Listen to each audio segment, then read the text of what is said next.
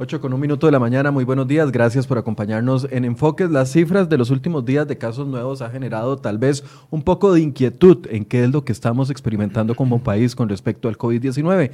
Por eso esta mañana eh, tenemos un primer programa, hoy vamos a tener doble edición de Enfoques, la primera hora la vamos a tratar con el doctor Marco Bosa de Cuidados Intensivos, especialista en Cuidados Intensivos del Hospital Calderón Guardia, quien ya nos ha acompañado en otras oportunidades y a partir de las 9 vamos a estar conversando sobre la situación de las renuncias o despidos, lo que haya sido, en Casa Presidencial con respecto a los tres ministros y cómo queda el panorama y la imagen del país con respecto a esta situación. Voy a saludar al doctor Bosa. Buenos días. Buenos días, Michael. ¿Qué tal? Muchísimas gracias por la invitación y muy buenos a los días a los que nos escuchan. ¿Quiere que le pregunte de lo primero que anuncié o de lo segundo? Lo que usted quiera. De lo segundo, no, por favor. Ah, ok, ok. Ya, lo iba a poner a analizar políticamente qué significan estas renuncias. Zapatero a tus zapatos. Yo le puedo decir cuánto de acetaminofén y cada cuánto. y mucho más que eso, además. Si Dios lo permite, no. Doctor, eh, estábamos haciendo una pequeña introducción fuera de cámaras de, de, lo que ha sucedido en, las últimas, en los últimos días. Y y los crecimientos que hemos visto, picos que no veíamos o experimentábamos de casos nuevos desde el 9 de abril. Le voy a pedir a mi compañero Federico que por favor nos ponga la gráfica ahí que podemos ver cómo se ha comportado durante esta semana. Eh, ayer 16 casos, 28 eh, el día anterior, 21 en esta misma semana. Eh, hemos tenido un aumento que no se veía, bueno, el pico de 28 no se veía desde el 9 de abril cuando tuvimos 37 casos y la gráfica sí muestra un, crecimiento como con pausas, ¿verdad? Porque parece que hay como un valle entre cada uno de los días en los que se presenta un pico. Sí. ¿Qué, nos pueden decir estos datos? ¿Estamos ante eh, la entrada de una segunda ola pandémica? ¿Cuándo pasamos la primera? ¿Pasamos la primera o no la pasamos, doctor Bosa? Depende de cómo quieras interpretar el concepto de ola o de pico, porque en realidad, con todas las medidas de prevención, con todas las medidas de mitigación, con todos los cuatro ejes de la estrategia que estamos viviendo en el país, con lavado de manos correcta, tos correcto, estornudo y distanciamiento corporal, logramos sin lugar a dudas mantener la, incidencia de casos muy, muy por debajo de lo que la gente pensó que pudo suceder en Costa Rica. Tenemos que ver lo que está sucediendo en América Latina. Tenemos que ver lo que ha sucedido en el mundo y compararlo con lo que está sucediendo en Costa Rica. Y definitivamente la situación es completamente diferente, completamente otra. Veamos, por ejemplo, Nueva Zelanda, con 5 millones de habitantes, tiene una situación muy similar a la nuestra y celebran con bombos y platillos ser el país más exitoso del mundo en el manejo de COVID-19. Posiblemente Nueva Zelanda no tiene un telescopio lo suficientemente grande como para ver a Costa Rica al otro lado del, del Atlántico, porque resulta que nosotros no solamente tenemos menos casos que ellos, sino que mucho menos mortalidad. De modo que si Nueva Zelanda es muy exitosa, Costa Rica lo es aún más. Pero Costa Rica no es exitosa de manera permanente. Costa Rica tiene que entender que, los logros que hemos obtenido, los hemos obtenido a raíz de graves sacrificios sociales, de graves sacrificios familiares, nada de esto ha sido gratuito. Nada de esto ha dejado de tener una consecuencia seria sobre la estructura de los hogares, sobre todo en el campo financiero y sobre la estructura productiva del país, sobre todo en el campo eh, turístico, de transportes y de gastronomía o de restauración, como lo quieras ver. El asunto está en que las cosas van cambiando poco a poco, Michael ese estado de paraíso, de bienestar absoluto que habíamos estado teniendo, tiene que modificarse porque ya hay que volver a algún grado de vida activa, de algún grado de apertura. Y simultáneamente estamos viviendo en Costa Rica la situación de que ya entran las lluvias y están entrando con ganas, Michael. Con bastante fuerza. Con muchísimo, muchísimo ímpetu porque el aguacero que nos cayó antier y, lo que ha estado lloviendo ha botado, se ha llevado techos y ha botado rótulos y un montón de cosas más.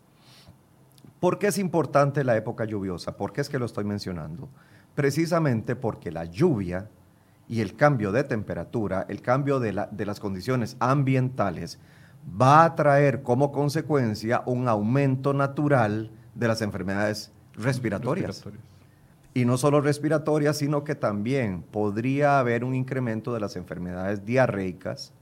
COVID-19 ocasionalmente se manifiesta con diarrea y podría también haber un poquito de confusión en el cuadro clínico en el cuadro clínico, que es lo que a nosotros nos preocupa en el sector salud. Es decir, que la entrada del invierno y estas situaciones que usted menciona alrededor de ellas, al ser tan similares los síntomas con COVID-19, enfrenta al equipo sanitario, médico, a un trabajo mayor para poder separar lo que vaya a ser COVID-19 que el resto de enfermedades de la época. Mejor no lo pudiste decir, Michael. El asunto es muy claro. Mira, COVID-19 es una enfermedad respiratoria que se va a manifestar inicialmente como una gripe. ¿Cómo es una gripe? Bueno, como es la persona, porque para cada quien existe una sintomatología muy personal. Habrá gente que tenga fiebre, habrá gente que tenga muy poca fiebre. La fiebre se da en Costa Rica en el 80% de los casos. Quiere decir que hay gente con COVID que no tiene fiebre o que ha tenido una, una fiebrecilla que le da un poco, un par de horas y luego se le quita o un pequeño malestar. Nosotros hablamos de febrícula, aunque mis compañeros infectólogos no les encanta el tema, simplemente es una fiebre de baja intensidad. Hay gente que tiene tos, hay gente que no tiene tos, hay gente que pierde el olfato, la mayoría de las personas no pierde el olfato. Hay gente que lo que va a tener es dolor de garganta, muchas personas no tienen dolor de garganta. Entonces, en un momento determinado, el diagnóstico de COVID se ha basado sobre todo en la posibilidad de hacerle una historia clínica a la persona y determinar que estuvo en contacto con alguien que epidemiológicamente es de riesgo. Estamos hablando de preguntas tales como ¿estuviste en el extranjero recientemente, en las últimas dos semanas? ¿O eh, en tu familia o en tu estructura o en tu trabajo, eh, en tu estructura social, ha habido alguien que haya salido del país, que se haya reincorporado, por alguna razón has estado en contacto con gente enferma con COVID, en tu casa, en tu barrio, en tu comunidad, en tu trabajo, hay gente con COVID. Ahora, con la entrada de las lluvias, entonces resulta que van a haber otras gripes puede darse un poco más de influenza, puede darse un poco de adenovirus.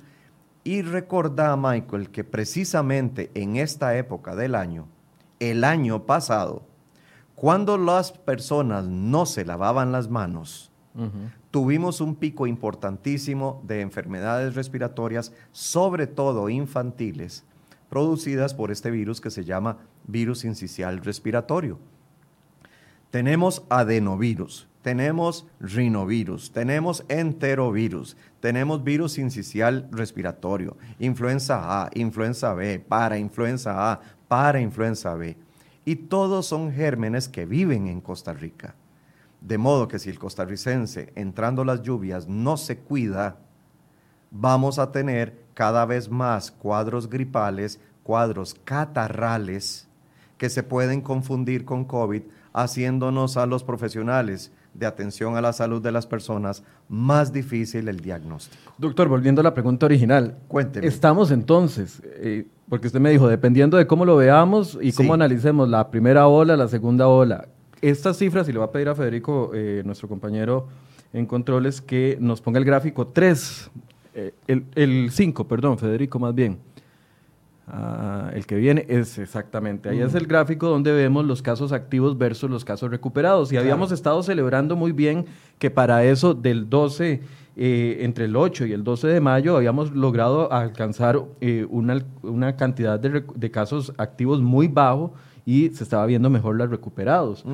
Y ahora vemos en esa segunda línea, la línea verde que ustedes están viendo, es la, la cantidad de casos eh, activo, eh, activos, sí, correcto, y los recuperados, perdón, más bien, la línea roja es los casos activos y la verde los recuperados. Y estamos viendo un reponte en la línea de casos activos. Claro, ¿Eso es de preocuparse? No, no, no, no, eso no es de preocuparse.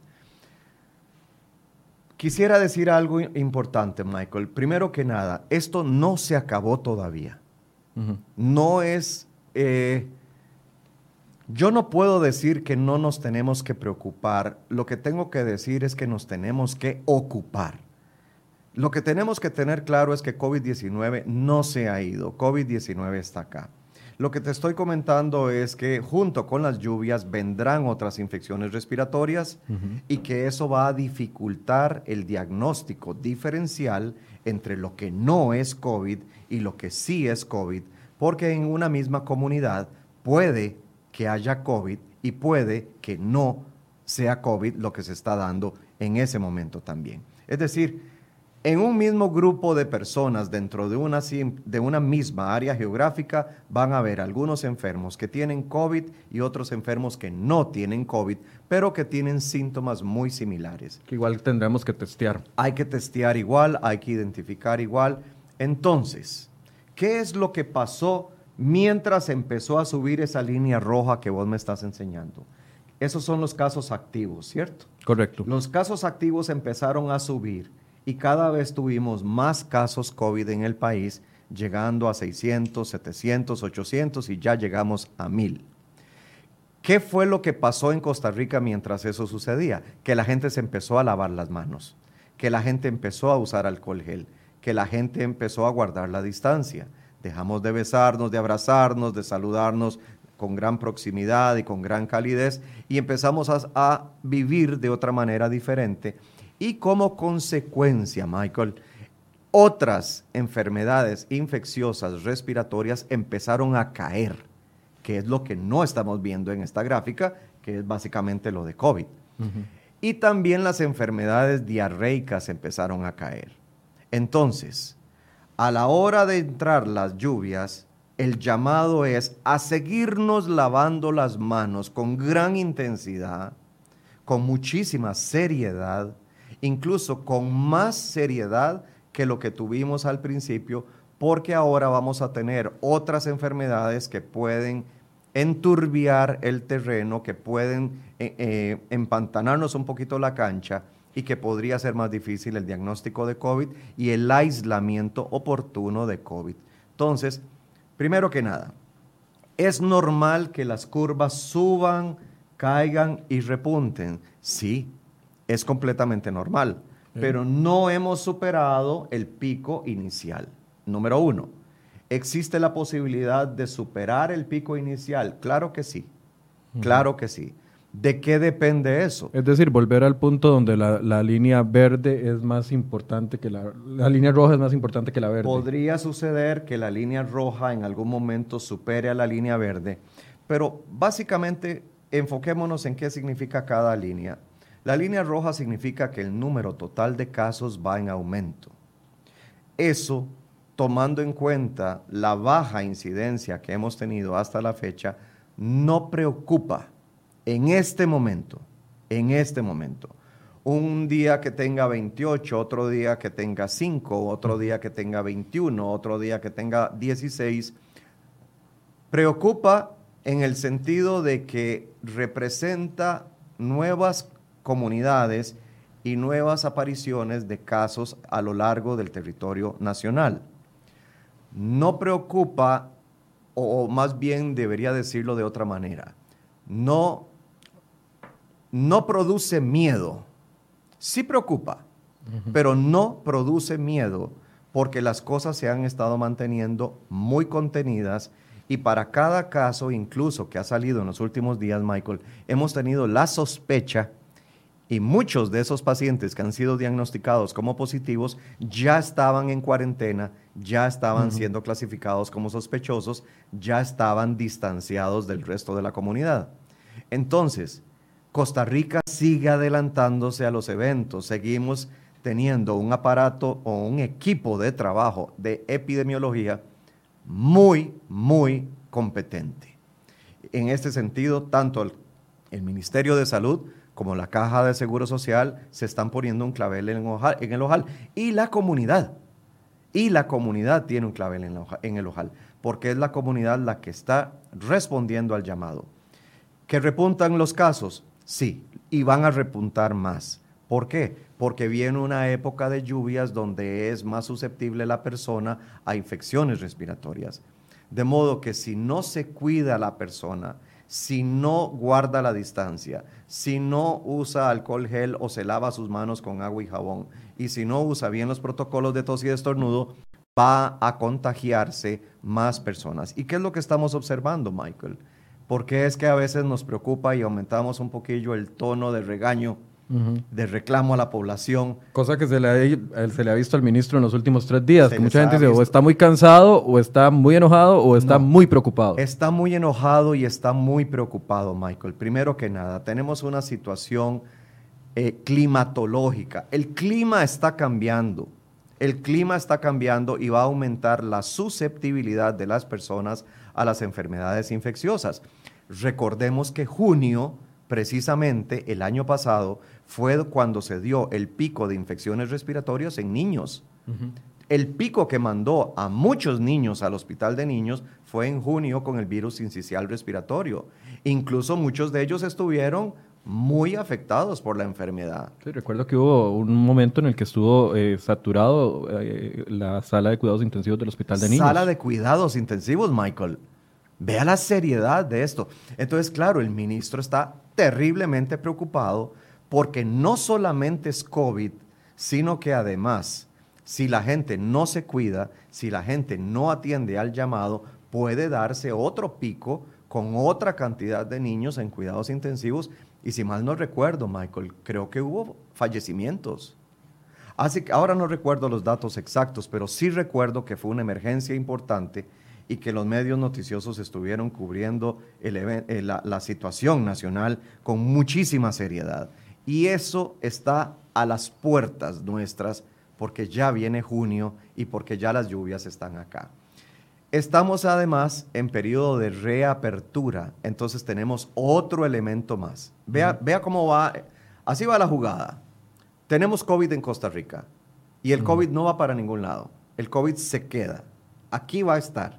Y no va a estar una semana, va a estar meses en Costa Rica, porque todavía el virus no se ha muerto, porque todavía no tenemos una vacuna. No tenemos inmunidad de rebaño. Y porque todavía no tenemos inmunidad, Michael. Lo más importante, todavía no somos inmunes a la enfermedad. Entonces, si la enfermedad está aquí, si no nos cuidamos, si no atendemos a las estrategias de defensa, nos va a agarrar la enfermedad. Número uno, la enfermedad está aquí y no va para ningún lado. Número dos, están entrando las lluvias. Número tres, estamos en reapertura. Cada vez hay más gente en la calle, cada vez hay más posibilidades de encontrarse otras personas. Y número cuatro, Michael, parece que estamos cantándole a la luna y no nos da pelota. Porque resulta que le hablamos a la gente y la gente anda en la calle como si no estuviera pasando nada. Una cosa es reapertura, en la que hay que tener cuidado al salir, pero tenemos posibilidades de salir bajo ciertas circunstancias que el señor ministro nos dio muy claramente. Habló de burbujas, pero resulta que se habló de salir en burbuja a pasear, a descansar, a desestresarse, a hacer algún tipo de eh, paseillo a algún sitio público, algún parque o incluso la gente que vive cerca de la playa, salir un poco a la playa, desahogarse, mucha casa, mucha pared. Hemos vivido viendo paredes por dentro de la casa, por Dios. Hay mucha gente que quisiera salir, pero en el momento en que el señor ministro habla de la burbuja, la gente se tira a pista, están en la calle y las mamás están con los niños haciendo mandados. Y eso no puede ser. Ayer yo fui al súper, eh, entré solo, rápido, cinco minutos, y hubo un momento en el que no podía pasar por el, por el pasadizo. porque, además había una, cinco personas hablando un mismo carrito. Sí, señor. Yo me, quedé extrañado de que alguien tome esa decisión. ¿Por qué toman esa decisión, Michael? No tiene lógica. ¿Por qué la gente tienta a la vida y al destino? ¿Por qué si se les dan herramientas para estar sanos, para vivir mejor, por qué la gente se agota? ¿Por qué la gente piensa que ya esto pasó? Y es que entonces, si uno habla en un tono un poco severo, un poco serio, entonces eh, que la gente se extraña un poco y dice, pero ¿qué es lo que está pasando? Bueno, te voy a decir qué es lo que está pasando, Michael. Lo que está pasando es que vos saliste a la calle y yo también, porque tenemos que trabajar y además tenemos que ir a la pulpe a comprar las cosas del hogar. y resulta que me encuentro a la gente en grupo conversando en media calle, los amigos abrazándose, las amigas abrazándose, las familias besándose abiertamente con la comunidad y todo eso. Me encuentro gente que está haciendo mandados con los niños. Dígame usted qué tiene que hacer los niños en la calle en este momento haciendo mandados. Me encuentro gente tosiendo sin protocolo. Me encuentro gente escupiendo en las calles con toda la tranquilidad del mundo, aparte de lo poco higiénico que es la práctica de escupir en media calle, el riesgo que eso implica para una comunidad. Ahí sí, si, se fuera, si fuera un paciente con COVID que está escupiendo en la calle, Dios quiera que no lo veamos nunca, estaría llenando de COVID el piso y la gente arrastrándolo con sus zapatos. Doctor, volviendo al gráfico, le voy a pedir a Federico que me ponga el 2 el de la línea amarilla. Vamos a ver, hoy estamos de colores, Michael. Eh, correcto, así es como funciona. Mírelo, ahí está. El asunto ahí, Entonces, la recuperados contra... La línea eh, es recuperados versus casos activos, me parece, es que no lo estoy logrando leer. Vamos a ver, el acumulado es la línea azul y, y, la, y la amarilla es la línea de recuperados. Vea qué bonita. Va muy cercana. Vea qué bonita. Vea qué bonita porque en este momento prácticamente dos terceras partes de la gente que ha enfermado se ha recuperado. Hay cosas muy favorables, Michael, que no nos pueden dar tranquilidad al punto de desatender el llamado del ministro y de las autoridades de la caja. Hay cosas muy bonitas. Por ejemplo, se nos había dicho, de acuerdo a lo que ha sucedido en otros países, que probablemente íbamos a tener una gran cantidad de enfermos y que solamente el 80% iban a tener cuadros gripales que se iban a poder manejar en la casa. Resulta que Costa Rica, con todas las medidas de contención, logra tener un perfil diferente en el que el 92% de los casos están en el hogar o en un albergue recuperándose de una gripe leve. Nos dijeron las, autoridades internacionales, esperen el 20% de todos los casos de gente que va a requerir hospitalización. Y entonces dijimos, aramba, esto sí que es un problema. Esto sí que es un problema, porque si el 20% de los casos requieren hospitalización y se vienen muchos casos de golpe, no vamos a dar pie en bola, no vamos a tener posibilidad de, de meter a la gente al hospital para una correcta atención. Y con las medidas de mitigación y con las medidas de higiene.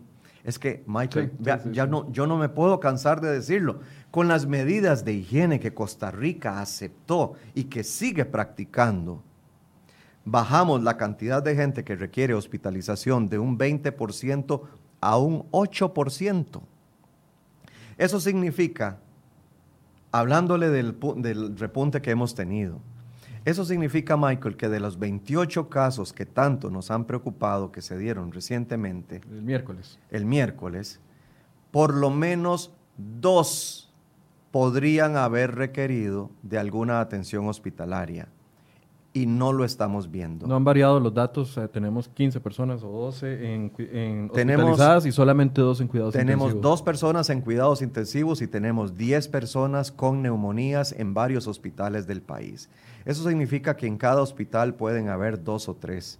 En, en mi hospital en este momento ya, gracias a Dios, logramos darle de alta a todos los pacientes que teníamos con neumonía y logramos darle de alta a todos los pacientes que tenían cuidado intensivo. Claro que en todos los hospitales es diferente porque los, pacientes van a un ritmo diferente y ya llegará el momento. Entonces, perdón, doctor, entonces la cifra que nos deberías, a la que le deberíamos de estar prestando atención es a la cifra de hospitalizados y en UCI, para, para que sea un termómetro más sensible a la hora de hacernos preocuparnos más. Nosotros lo que tenemos que tener claro es que cuando hay de todo, de todo, gripes, neumonías y cuidado intensivo, juntos todos al mismo tiempo, se saturan los hospitales. Si lo que tenemos son muchas gripes, los hospitales no van a sufrir tanto, pero la economía nacional sí. ¿Qué es lo que nos está pasando? Porque esa gente tiene una gripe leve Hombre, pero no está trabajando, no está en sus labores habituales. Tiene dos semanas de cuarentena o de, aislamiento, de, orden sanitaria, dos semanas. ¿Cuánto dura una gripe? Una semana. Pero tenés una orden sanitaria que te obliga a quedarte en la casa dos semanas, con lo cual tu empleador perdió a un, a un, a un eh, trabajador durante dos semanas. Por lo menos, Michael, porque hay ticos, vea que es que los ticos somos mañosos, por Dios. Hay ticos que negativizan la prueba a las seis semanas. Seis semanas, Michael. ¿Qué significa negativizar la prueba? Significa que durante seis semanas tiene virus en el cuerpo y cuando se le hace la prueba del COVID sigue dando positivo, con lo cual queda la posibilidad de que esa persona todavía, aunque ya esté curada, sea contagiosa. Entonces, ve cómo funciona esto. Una persona se infecta por cualquier razón, se enferma.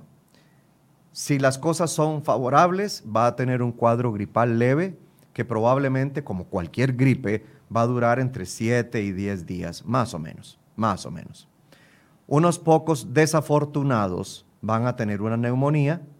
Y digo desafortunados porque van a tener que irse al hospital. No se van a poder recuperar en su casa, con su familia, con sus seres queridos y con la comidita rica del hogar. Van a tener que ir al hospital y en el hospital pues la gente está un poco más triste. El asunto está en que algunas personas incluso van a requerir de cuidado intensivo. Pero hablemos de los que están con gripe.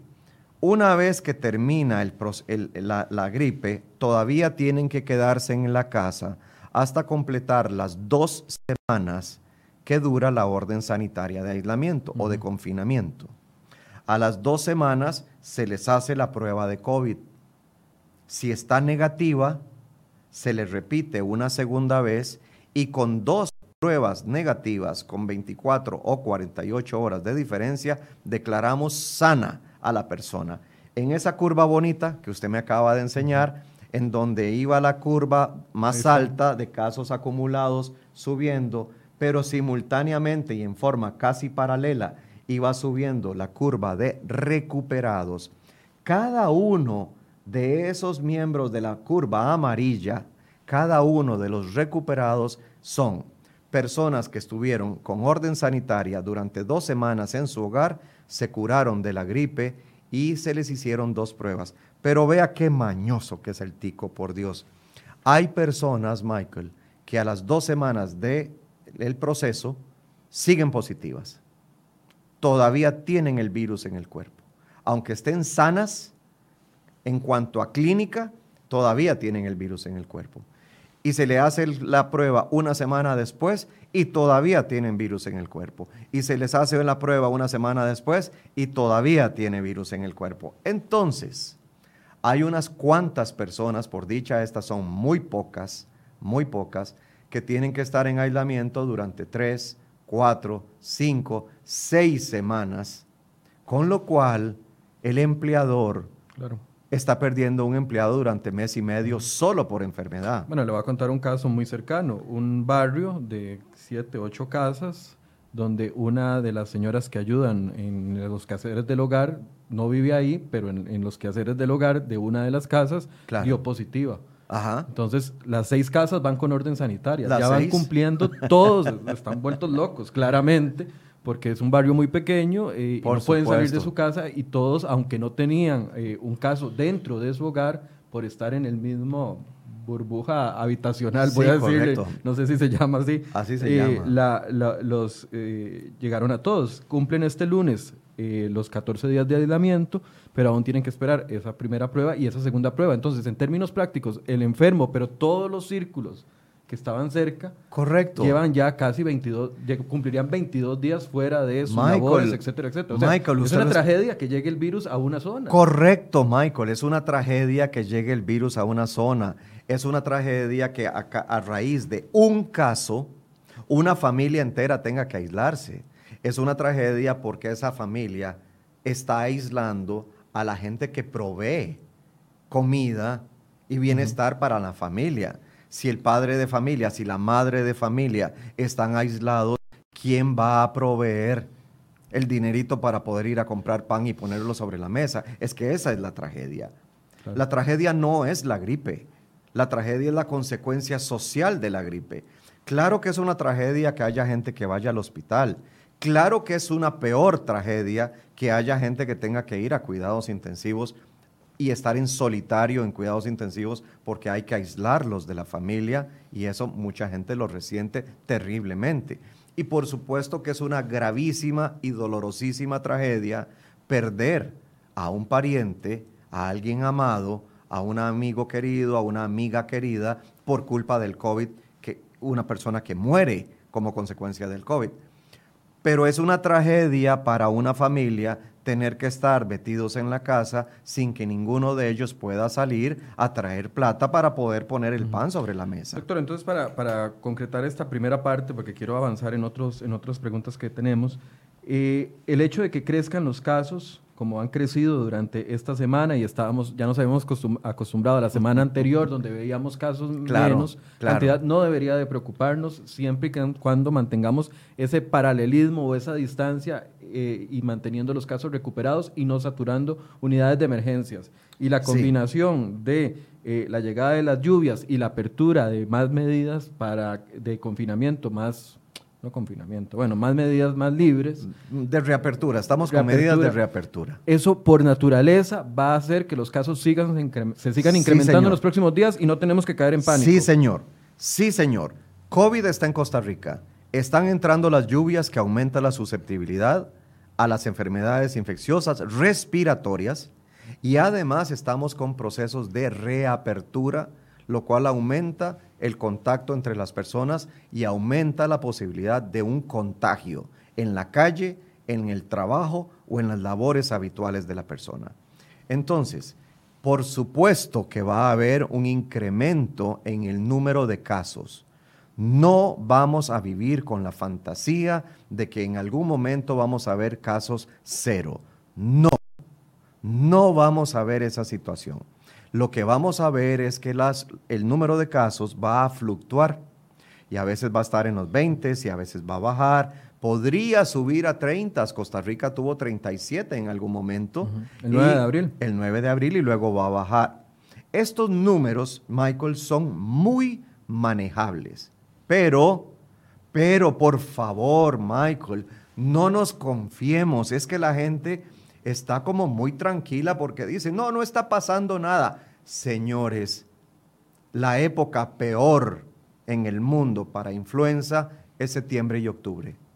Y este virus que tenemos ahora tiene un patrón de conducta que en algunas cosas se asemeja a influenza, sobre todo en el patrón de contagio, aunque esta es más contagiosa. Si en el mundo, a lo largo de la historia, el pico segundo ha sido el más severo, el más grave, el más terrible.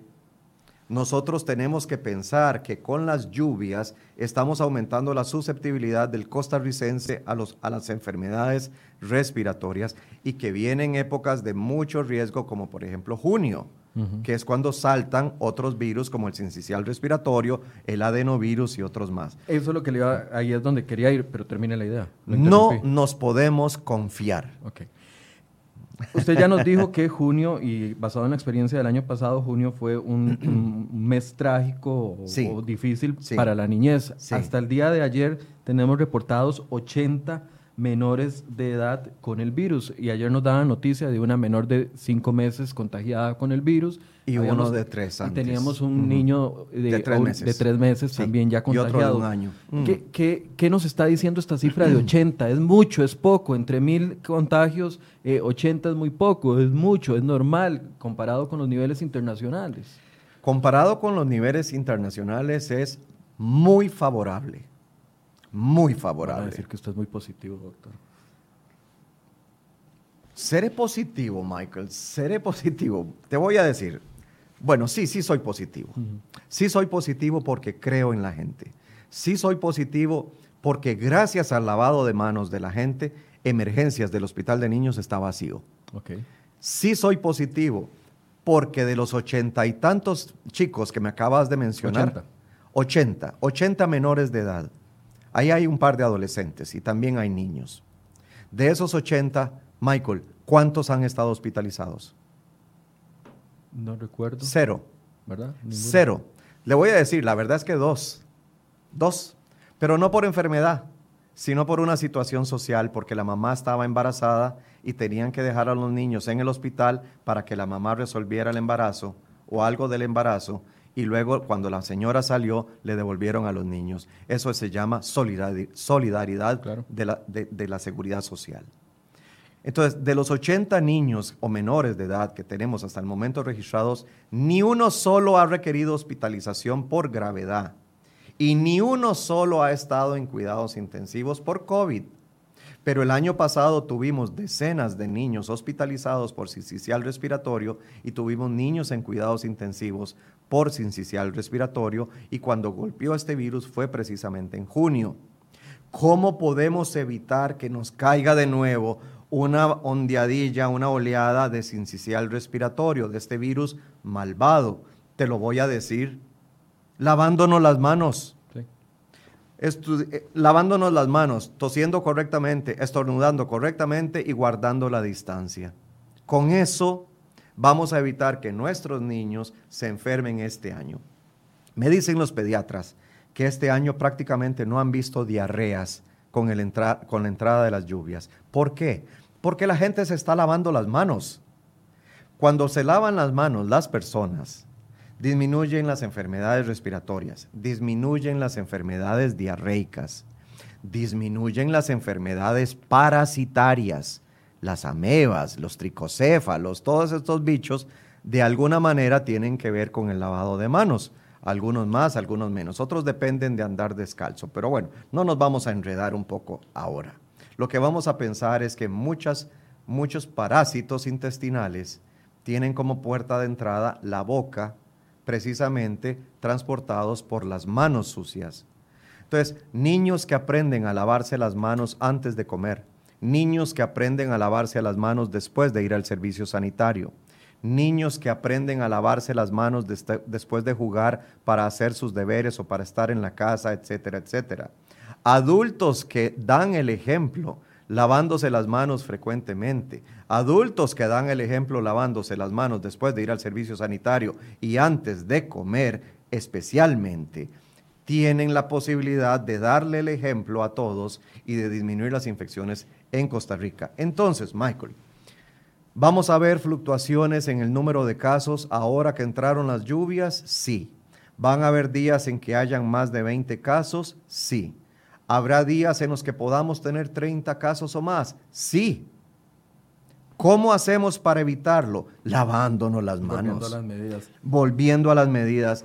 Si algo tengo que decir, Michael, como resumen de todo lo que hemos conversado, esta, esta bonita conversación, lo que tenemos que decir es que si en, hace meses, en marzo, fuimos muy responsables y fuimos muy buenos eh, ciudadanos, personas de mucho honor, y aprendimos a vivir solidariamente, lavándonos las manos, tosiendo correctamente, etcétera. Ahora, a la entrada de junio, tenemos que volverlo a hacer con el mismo entusiasmo y con la misma seriedad que lo hicimos en marzo. Si lo hicimos en marzo, lo podemos repetir en junio. Doctor, otra de las preguntas que nos llega muy seguido eh, es el hecho de cuáles son las consecuencias que está dejando en nuestra población eh, el COVID-19 en las personas recuperadas. Si ya existe evidencia de algunas consecuencias que se han reportado en otros países, eh, no sé, disminución de la capacidad pulmonar, etcétera, etcétera, con la muestra que hemos tenido aquí en el país, que como bien usted indica, pocos hospitalizados y pocas personas en cuidados intensivos, ya podemos decir que el virus en Costa Rica deja A, B y C consecuencias en la salud de las personas. Salud es bienestar y salud implica bienestar físico, mental, emocional y espiritual. La Organización Mundial de la Salud lo define en una forma muy técnica y dice salud es bienestar biológico, psicológico y social. Social, bienestar social. Salud es bienestar social.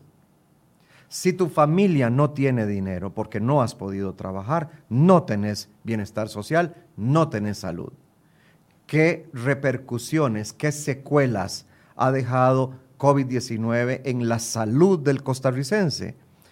Michael, que de un 21% es muy probable que en poco tiempo subamos a un 29% de costarricenses que viven en pobreza. en pobreza. Esa para mí es la peor de las secuelas de COVID-19. Y por eso es que insisto y ruego y suplico y, me enojo y estoy menos enojado. Lávense las manos y respeten el distanciamiento social.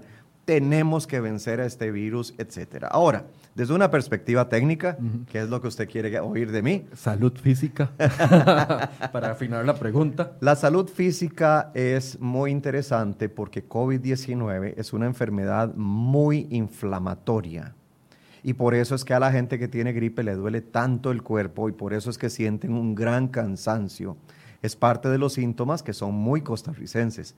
Incluso alguna gente nos ha dicho que sienten como si tuvieran dengue pero con tos, es mucho cansancio, dolor de cuerpo, dolor de cabeza, que en el dengue era tremendo y que es tremendo, porque, dengue, en Pérez de León ahorita. Eh, dengue hemos tenido, bueno, eh, hace un par de semanas teníamos más de 1.500 casos. Yo me imagino que ya nos estamos acercando a los 2.000, pero ojalá que no. El punto está en que desde una perspectiva física, Michael, de salud física, deja cansancio que puede durar hasta un mes y las personas hablan de que quedan con menos capacidad para hacer ejercicio, que se sienten como que no tienen el mismo desempeño. Eso no es una secuela permanente, eso es una secuela temporal y con una buena hidratación, con una buena alimentación y con algo de ejercicio físico, en pocas semanas la persona se va a sentir ya normal, como de eh, costumbre. Ese síntoma incluso después de que le ha salido la segunda prueba eh, negativa. Cuando ya están negativos y ya están recuperados completamente y declarados eh, sanos, cuando ya están en la curva amarilla de nuestro gráfico del día de hoy, estas personas muchas veces reportan que no tienen igual fuerza, que no tienen igual desempeño físico, que se cansan muy rápido y que no se sienten que están en su mejor momento. Pero esto dura un par de semanas. Esto podrá durar un par de semanas, a alguna gente le dura un poco más, a alguna gente le dura un poco menos, depende de la genética de cada quien, depende del estado físico previo, depende de qué otras enfermedades tenga y de qué tan complicado estén esas enfermedades que tenía previamente. Pero uno esperaría, al igual que en dengue, que en menos de un mes ya estén completamente recuperados. La gente que tiene gripe no tiene secuelas permanentes. El segundo grupo es la gente que tiene neumonía, Michael, y que tiene que hospitalizarse.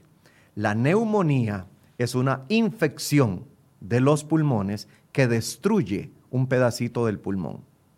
Si destruye un pedacito del pulmón o destruye una, una fracción del pulmón, puede hacer que, o de hecho, le va a quedar una cicatriz en el pulmón para toda la vida. El, tejido pulmonar que es destruido por el virus durante una infección que llamamos neumonía no se recupera. No se recupera. Ahí va a quedar una cicatriz para el resto de la vida. Pero esto no es COVID. Esto es todos los gérmenes que producen neumonía, producen la pérdida de un segmentillo del pulmón. Eso es normal. No es COVID-19. Son todas todas las neumonías. Incluso la gente a veces llega a hacerse radiografías y le dicen, mira, aquí tienes una calcificación. ¿Qué sería? ¿Alguna vez tuviste neumonía? Sí. Hace cinco años me dio una neumonía o cuando era chiquito me dio una neumonía. Y ahí queda la cicatriz y con el tiempo la cicatriz se, llama, se llena de calcio, se pone dura y eso se llama en una radiografía una calcificación. Como, cuando uno ve un coral muerto. Como un coral muerto, como un coral muerto. A veces es un coralito, a veces es un poquito más grande, a veces son varios coralitos. Depende de la persona, depende de la neumonía, depende de lo mal que se vio. ¿Y eso tiene consecuencias eh, adicionales? Eso trae como consecuencia que al principio la persona podría ser que le cueste un poco respirar cuando haga ejercicio, que se canse más rápido, que tenga menos desempeño atlético, por ejemplo, o que le cueste hacer las labores habituales, se cansa mucho. Pero esa es la belleza del cuerpo humano, lo va a compensar con el tiempo. Y si esa persona tiene buenos hábitos de vida, si esa persona no fuma, si esa persona no vive en un ambiente muy contaminado y si además hace ejercicio físico, en pocos meses está completamente normal, aunque tenga la cicatriz en su pulmón, que es una cicatriz muy pequeñita. Es una cosa pequeñita como una moneda de cinco colones, pequeñita. Es un porcentaje pequeño. Es una cosa insignificante o puede ser una cosa un poquito más grande, ¿verdad? Pero no llega a producir una incapacidad. Ahora, en el caso del paciente que tiene que ir a cuidados intensivos, ya es otra historia, Michael, y ahí sí tenemos que hablar de severas consecuencias para los pulmones, severas, severas. Incluso al punto de que las personas pueden quedar dependientes de un cilindro de oxígeno para el resto de la vida. ¿Ha pasado aquí en el país? En el país personas que han salido de, cuidados intensivos. De COVID no, pero de, influenza sí. De H1N1 sí. Así que bueno. podríamos esperarlo de COVID. Podríamos esperarlo de COVID. La otra cosa es que la enfermedad es tan grave en cuidados intensivos que la persona no solamente tiene problemas pulmonares, sino que tiene problemas cardíacos y podría sufrir un pequeño infarto. No se ha dado en Costa Rica, pero es una posibilidad. En otros países sí ha sucedido. También tenemos daño del hígado, que generalmente se recupera. El hígado es tremendamente noble, tiene una capacidad de recuperación asombrosa, asombrosa. Es como una pequeña salamandra, se recupera